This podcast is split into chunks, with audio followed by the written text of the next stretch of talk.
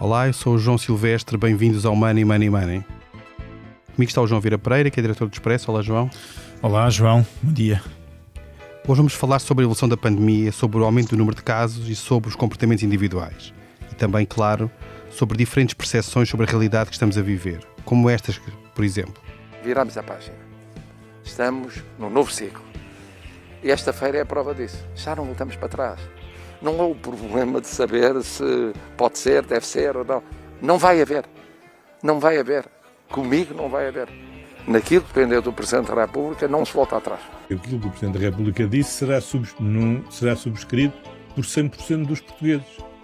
Não há qualquer português que possa dizer que deseja que haja um voto, que haja um, um voto de face no desconfinamento. Creio que 100% dos portugueses dirão 100% dos portugueses dirão aquilo que o Sr. Presidente da República disse, que é não, ninguém deseja que haja desconfinamento. Eh, se alguém pode garantir que isso não vai acontecer? Não, creio que nem o Sr. Presidente da República o, seguramente o pode fazer, nem o, nem, o, nem o fez. Eu não falo do que aquilo que se fala, do que se passa lá. Por definição, o Presidente nunca é autorizado pelo Primeiro-Ministro. Quem nomeia o Primeiro-Ministro é o Presidente, não é o Primeiro-Ministro que nomeia o Presidente.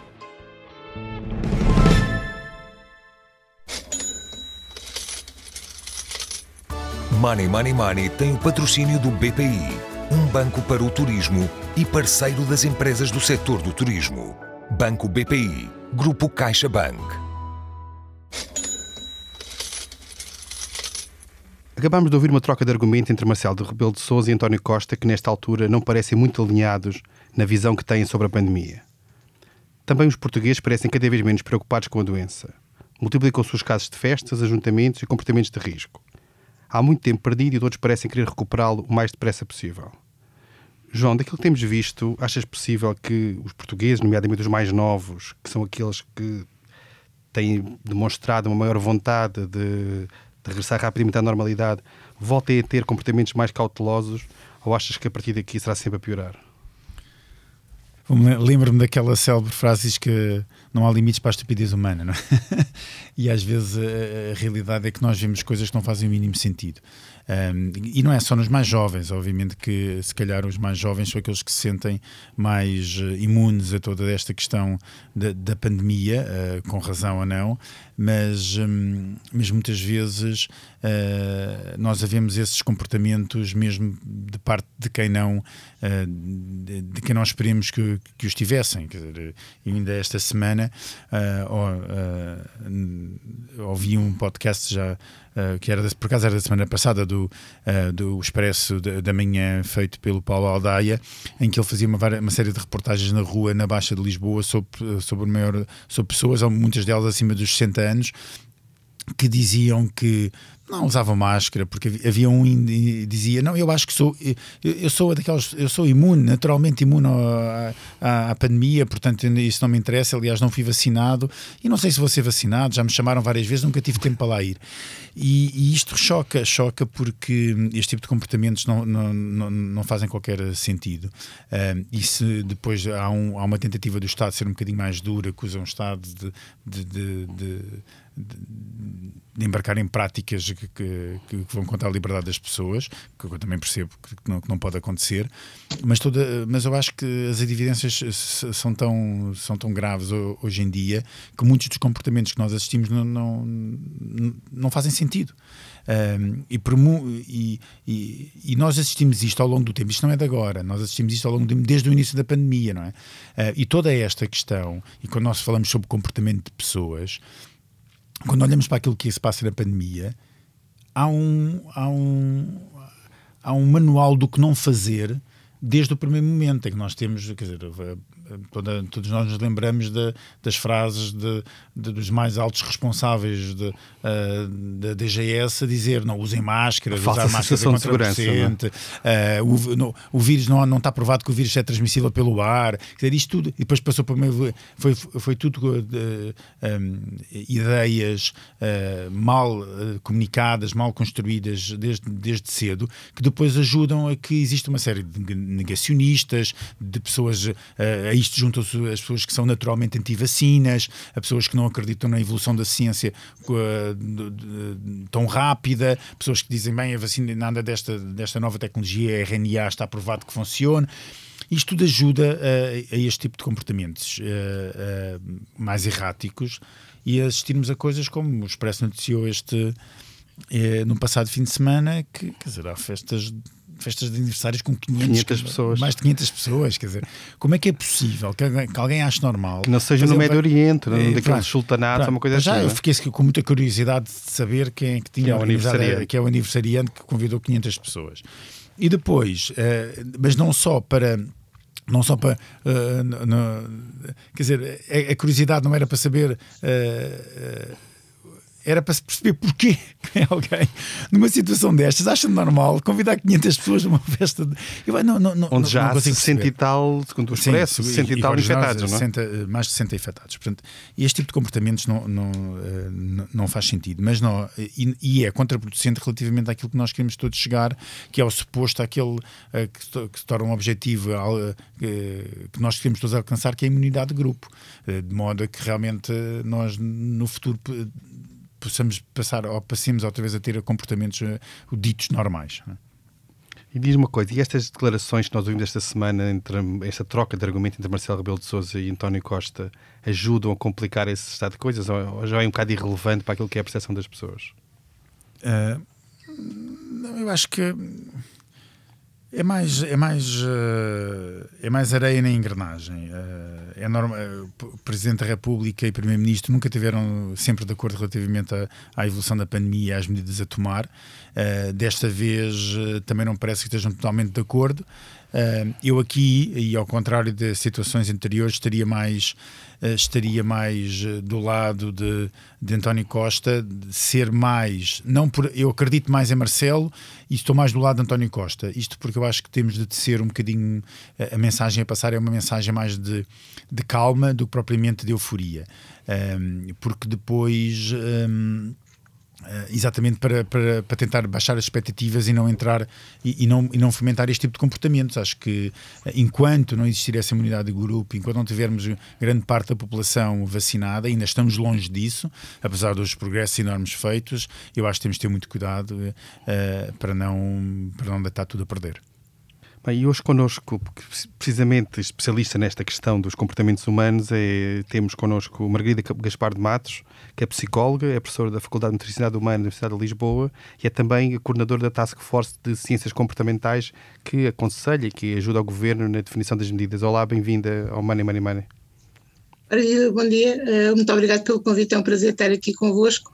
Eu estava a tentar esbracejar um bocadinho para ver se me via dizer que estava a ouvir um bocadinho mal o, o seu colega que estava a falar, porque eu assim ouço muito bem, mas uh, de lado mas uh, é interessante já agora, uh, eu estava um bocadinho hesitante entre aceitar o seu convite, porque estas questões da economia passam um bocado ao lado e realmente pensei que não ia ser útil para esta conversa, mas agora que eu vi o senhor que falou antes de mim, uh, eu acho que posso adiantar algumas coisas talvez com interesse, porque basicamente nós temos, se bem eu percebi, temos ali uma posição do ponto de vista do otimismo, pessimismo um bocadinho diferente e normalmente os nossos estudos dizem que as mulheres mulheres são mais pessimistas e os homens mais otimistas, mas neste caso tal não aconteceu. Portanto, o nosso colega de painel está um bocadinho pessimista em relação a isto e eu não partilho, eh, não partilho, eu não sei se já é o desespero, se o que é que é, mas não partilho a opinião dele em relação a, a esta questão. Eu acho que nós temos uh, temos vários, vários.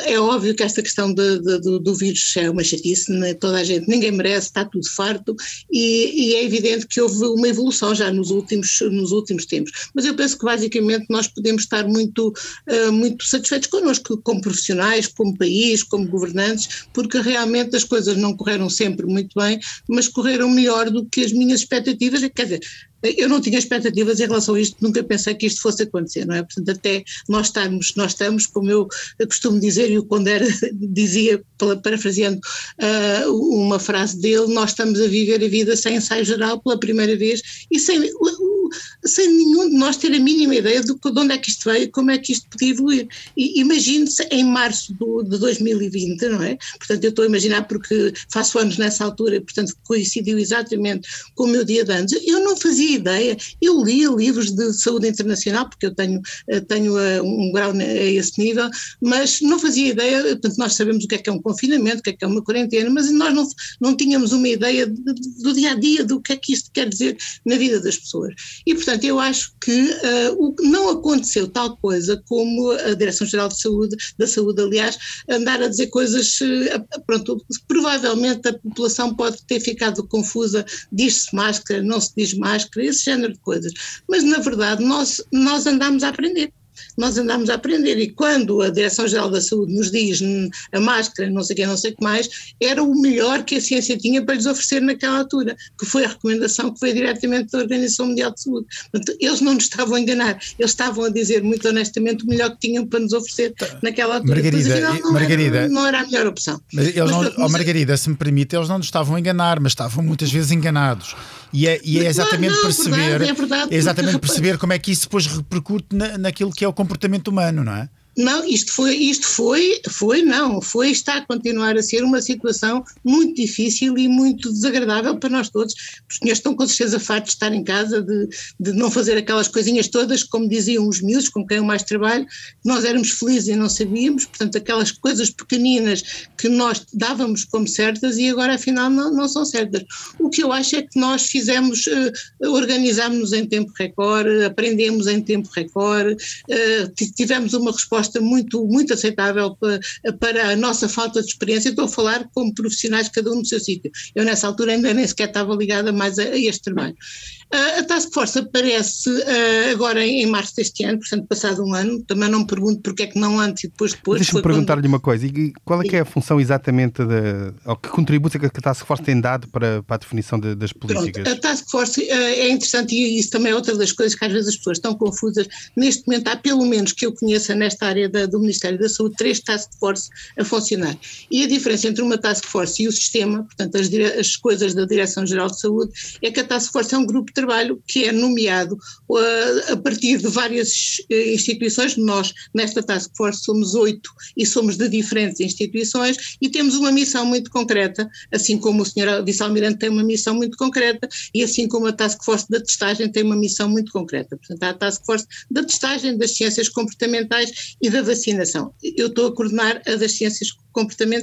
A nossa missão é uma missão que eu imagino ou, ou penso ou gosto de visualizar da maior importância, mas é uma missão, digamos, invisível. Portanto, nós não temos uma missão operacional de sair para o terreno e de falar à população. O que nós fazemos é servir-nos da ciência, da ciência do nosso tempo e das ciências comportamentais. Nós somos, portanto, nós oito, seis são psicólogos, um é médico e um é antropólogo, e, portanto, e temos muita experiência desta questão dos comportamentos das pessoas nos contextos e o nosso papel é exatamente acompanhar a evolução do, daquilo que estava a falar o, o nosso colega de painel há bocadinho e ver o que é que se passa, o que é que se foi passando, como é que é a evolução epidemiológica. Nós não somos, embora bastantes de nós tenham esse treino, epidemiologistas, mas, mas enfim, agarramos nos dados que as outras equipas retiram e vamos vendo uh, como é que está a evolução, quais são os focos de maior, de maior risco, uh, e, um, e tentamos, por um lado, perceber quais são os contextos e os cenários que, neste, que em cada altura estão uh, a dar mais problemas. E depois uh, propomos recomendações, propomos ao gabinete, diretamente reportamos ao gabinete do, do Sr. Primeiro-Ministro, propomos, uh, fazemos recomendações e, faz, e também fazemos recomendações como em como essas recomendações podem ser passadas à população, exatamente para a linguagem ser clara, ser simples e não ser ambígua. Uhum, é Deixa-me perguntar-lhe uma coisa sobre isso exatamente, que é, olhando para a realidade neste momento, onde há uma subida de casos, nomeadamente em Lisboa, e em algumas faixas da população, os mais, mais jovens, mais que tipo, tipo de recomendações é que, é que já fez ou que pode vir a fazer que sejam eficazes para travar esta situação? Pronto, nós, nós exatamente, os mais novos, uh, os mais novos é exatamente a minha especialidade, por, por acaso, não é? Mas é com que a população com quem eu tenho trabalhado mais e realmente quando se trabalha com mais novos há que criar uma cultura de aceitação uh, em relação a determinados comportamentos e a melhor maneira de fazer isso é as mensagens serem curtas, serem muito viradas para, para a realidade deles e serem participadas por eles próprios. E por isso é evidente que uma campanha para jovens, sem os próprios jovens, arrisca-se a não uh, a falhar, não é? Porque a linguagem não está alinhada com o que são as suas preocupações, os seus contextos de vida e o modo como falam e como interagem uns com os outros. E por isso nós lançámos, lançámos a semana passada e, e, e esta semana foi reforçada. Claro que isto tem, é muito em cima da hora, mas olha, é pegar ou largar e nós assumimos que íamos tentar um concurso em todas as escolas do país, um concurso que se chama Mantém Toleme, em que os próprios jovens vão ativar-se junto com os seus professores e vão concorrer com textos, com, com vídeos, vídeos tipo videoclipe uh, e com cartazes, uh, a, a, a, enfim, a mostrar-nos como é que, uh, através de que imagem e através de que contextos é que eles estão mais virados uh, para adotar comportamentos de proteção e evitar comportamentos de risco. E, portanto, nós vamos ter essa resposta, enfim, até ao fim do mês, pergunta-me assim, ah, devia ter sido antes, claro que sim, mas se isto tivesse sido mesmo antes, se calhar não havia pandemia, mas nós não temos essa capacidade de adivinhação para conseguir, para conseguir ser tão, tão antes, não é? E daquilo, daquilo que conhece dos jovens, nomeadamente com quem trabalha mais, aquilo que se vê agora desta aparente menos preocupação com, a, com as regras e com, com, a doença tem a ver com o quê? Com a, com a fadiga deste período tão longo de, de pandemia ou mais com a percepção de que o risco baixou e que já é possível andar na rua mais facilmente? Eu, eh, eu não, não chamaria assim tão liminarmente menos preocupação. Eu acho que os jovens, eu fiz por acaso um estudo com jovens em três pontos da pandemia, portanto, quando foi o primeiro confinamento, o regresso à escola e o segundo confinamento. E realmente, uh, neste segundo confinamento, uh, uh, os jovens acusaram uma grande saturação, uma grande saturação e nós podemos entender isso porque se tiver 10 anos, um ano da sua vida é muito mais anos do que se tiver 50, não é? E portanto eles realmente há muito tempo das suas vidas proporcionalmente que estão em casa, então, e estão saturados. Depois a outra coisa é que realmente já eles estão com essa percepção que, que, a, que a, infecção neles não é tão, ou seja, é, é igualmente infectante, mas não é, as consequências não, não estão tão graves, não é? Portanto, as, as, as consequências afetam mais a, a, população mais velha. Agora, eles estão, uh, eles estão preocupados, é evidente que estão, e estão sobretudo muito, muito saturados. Não, não chamaria de despreocupação, chamaria exaustão a tal fadiga pandémica, não é? Porque eles já, já, vão, já vamos no segundo ano em que eles não têm, ainda agora recebi da minha faculdade a festa da, da queima das fitas, por exemplo, a questão do, do das festas de fim de ano, as viagens de, de, de finalistas, uh, aqueles bailes de fim de ano, olha, estão todos a não conhecer os colegas. Eu este ano, os meus alunos da faculdade já não os conheço ao vivo, já nunca os vi, portanto os do ano passado ainda os tinha visto no primeiro semestre, este ano não, e eles também não se conhecem entre si, portanto isso são alunos que quase que vão acabar uma licenciatura, três anos, não é? Sem, sem, sem terem noção de quem são os colegas que só veem uh, no ecrã. E isso realmente, uh, ainda, ainda a semana passada escrevi uma coisa sobre isso, porque nós agora vamos ter, não é só a questão viral, a questão epidemiológica, a questão clínica da, da infecção, vamos ter a questão económica, que eu não vou dizer mais nada sobre o assunto porque não é a minha área, mas também a questão da saúde mental e do bem-estar, que isso é um, um fenómeno que nos vai acompanhar Uh, não sei, ainda mais uns bons anos. E acha que este, que este estava a dar esse exemplo dos alunos de, de, de universitários, mas não, não só, estes efeitos destas, deste, destes anos ou destes longos meses de, de, pandemia vão perdurar no tempo, em termos psicológicos, de comportamentos das pessoas, ou, ou haverá um regresso à normalidade quando a, a pandemia for ultrapassada?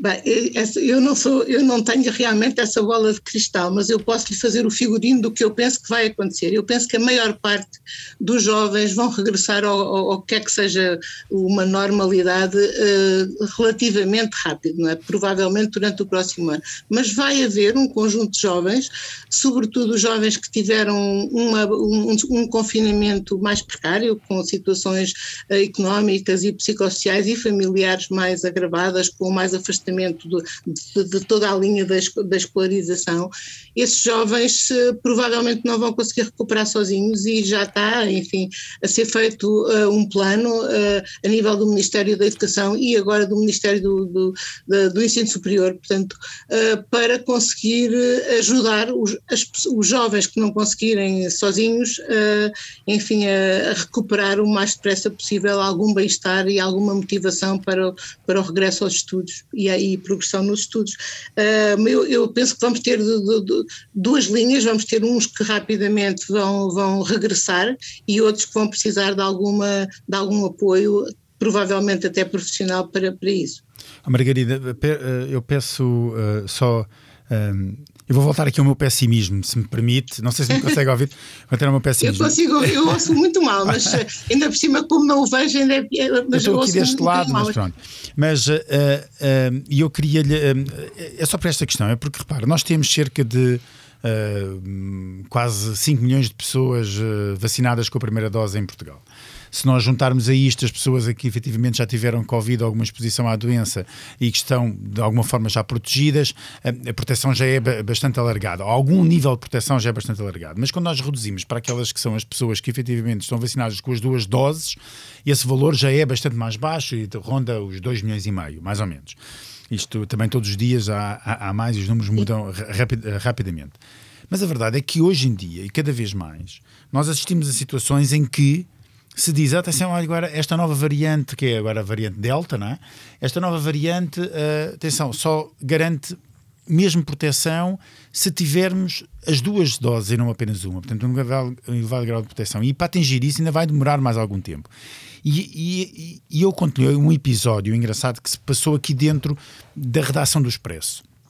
A redação do Expresso nunca confinou, confinou uma boa parte da redação, mas eh, na totalidade não, e tivemos sempre aqui uma permanência de algumas pessoas dentro da redação, eu diria mais ou menos uma eh, qualquer coisa entre os 70% e os 30%, ou seja, 70% em casa, 30% a trabalhar na redação. E, e, e, mantivemos algum nível, uh, medidas, de, no, temos estes, uh, uh, além dos, do, do gel desinfetante, etc., os acrílicos, a distância entre as mesas, parámos as pessoas de modo a garantir separação, etc. E, o que, e a verdade o que aconteceu é que não tivemos nenhum caso na redação do Expresso neste ano todo, nenhum caso positivo. De contágio interno. De é? contágio interno. As únicas pessoas do Expresso que efetivamente foram contagiadas eram trabalhadores que estavam em casa. Uhum. Ou seja, estavam em casa, sujeitos a comportamentos que nós não controlamos em termos de risco aqui dentro, obviamente, as pessoas são livres para fazer o que quiser, mas, uh, mas também expostos àqueles que, que, muitos consideram que são os grandes de, um, uh, eu diria, são, são, são aqueles que, que são os grandes dinamizadores desta doença, dizendo assim, que são os jovens, não é? Que muitas vezes são, eh, não têm qualquer, são assintomáticos e por aí fora. E portanto, eh, e, e, muitas vezes os, os, filhos em casa, eh, os filhos, os filhos contactos com os amigos, que, que, que, que acabam por, por, ter um impacto e, e, e, contaminam os pais, os avós e por aí fora.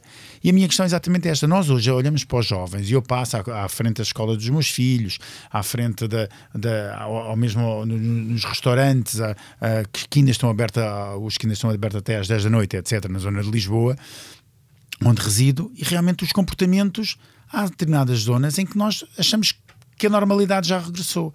E eu acho, sincero, eu acho que ainda é cedo demais, porque as pessoas não estão efetivamente ainda protegidas. E a, e a questão que eu, que, que eu coloco é: os, ah, existe a fadiga pandémica, os jovens, mais do que, do, do que ninguém, devido, devido à sua uh, idade, precisam exatamente, se calhar, ter muito mais essa liberdade e de extravasar muito mais. Nós demos-lhe esta liberdade como é que agora se consegue voltar para trás? É porque é muito difícil explicar aos jovens: olha, atenção, eh, agora já se fala hoje, uh, o Duarte Cordeiro, membro do governo, vem dizer: ah, atenção, Lisboa já, já está, numa entrevista que deu à RTP3, uh, Lisboa já está com 240 casos uh, por cada. Pode voltar para trás. Pode voltar para trás. Quer dizer, voltar para trás, isto já, já começa. E eu, como é que se consegue dizer aos jovens: olha, agora calma aí, porque aquilo tudo que a gente disse há, há 15 dias atrás uh, vai ter de regressar. Eu, eh, não há aqui um perigo de, dos jovens simplesmente se revoltarem e dizerem: não, eu não vou fazer isso? Eh, neste momento, vamos lá tentar outra vez tomar conta desse pessimismo. vamos embora.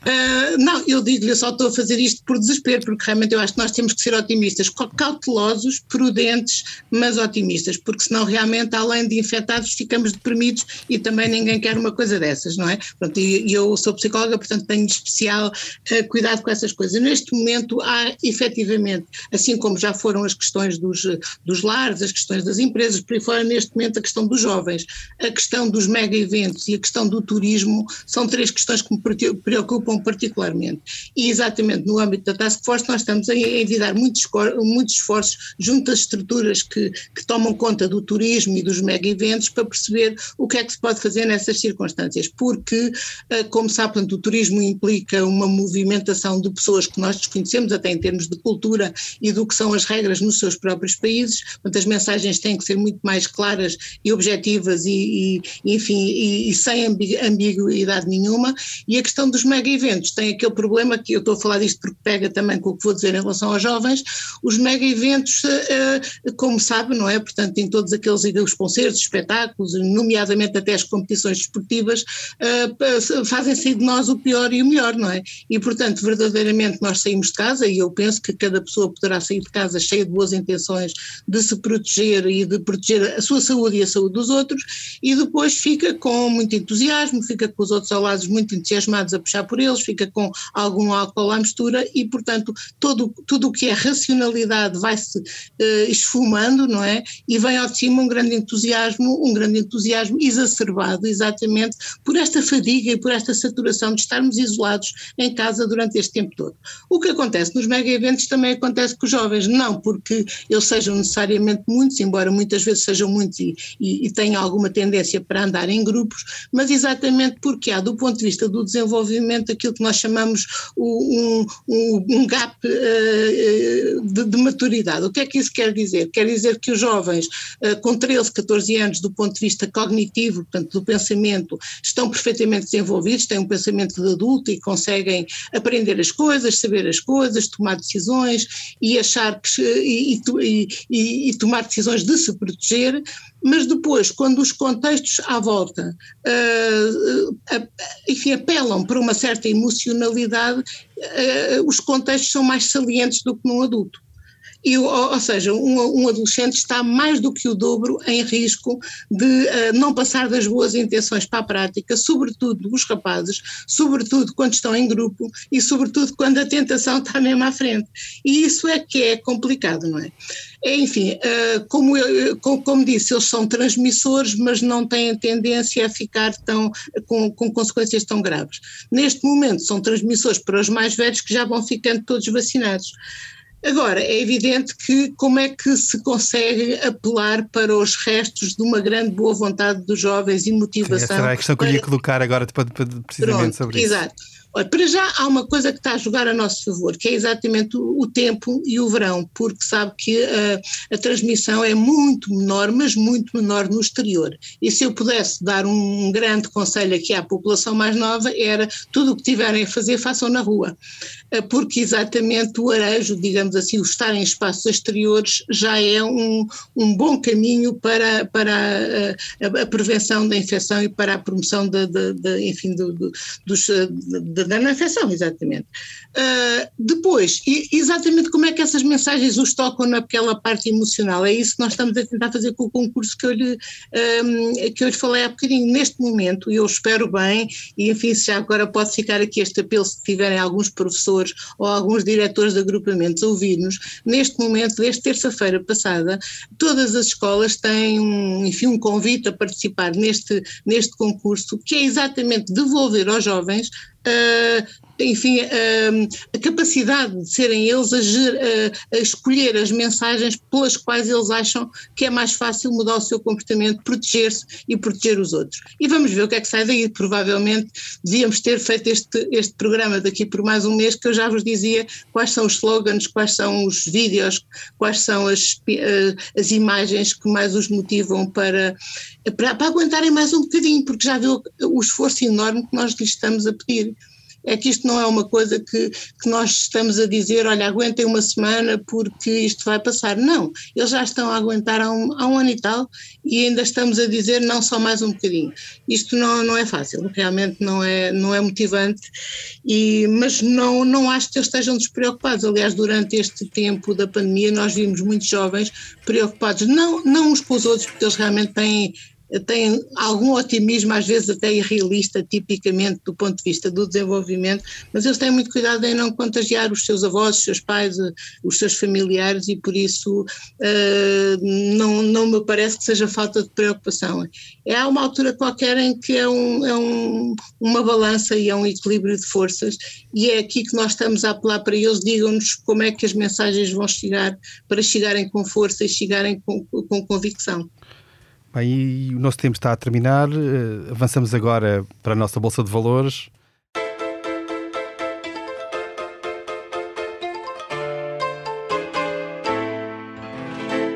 A cada convidado é apresentado um tema para o qual deve dar ordem de compra ou de venda. Eu começo por ti, João, e sobre a preocupação de, de alguns, alguns reguladores internacionais, nomeadamente o Comitê de Basileia, que quer ter uma proposta para que os bancos com maior exposição a criptomoedas passem a ter maiores exigências de capital, tu compras ou vendes esta preocupação com o risco das criptomoedas, nomeadamente nos bancos? Olha, João, eu compro qualquer preocupação que tem a ver com o risco nos bancos. Um, e eu acho, nós já fizemos aqui inclusive um, um programa destes sobre criptomoedas um, e eu continuo a achar que eu não gosto de coisas que não entendo e eu acho que ainda há muita coisa para saber sobre as criptomoedas e sobre como é que funcionam e qual é o impacto que podem ter. Portanto, uh, ter cautela relativamente aos bancos e que os bancos têm de estar protegidos para se acontecer alguma coisa mal nesse mercado, um, eu sou a favor, portanto compro totalmente essa ideia. Margarida Gaspar Matos, a Federação de Dadores de Sangue quer que passe a haver ou que volte a haver a dispensa de um dia de trabalho no dia que é feita a doação de sangue, como forma também de trazer mais doadores, que tem caído uns milhares de pessoas nos últimos anos. Compra ou vende esta, esta proposta como forma de, de atrair mais dadores de sangue? Uhum.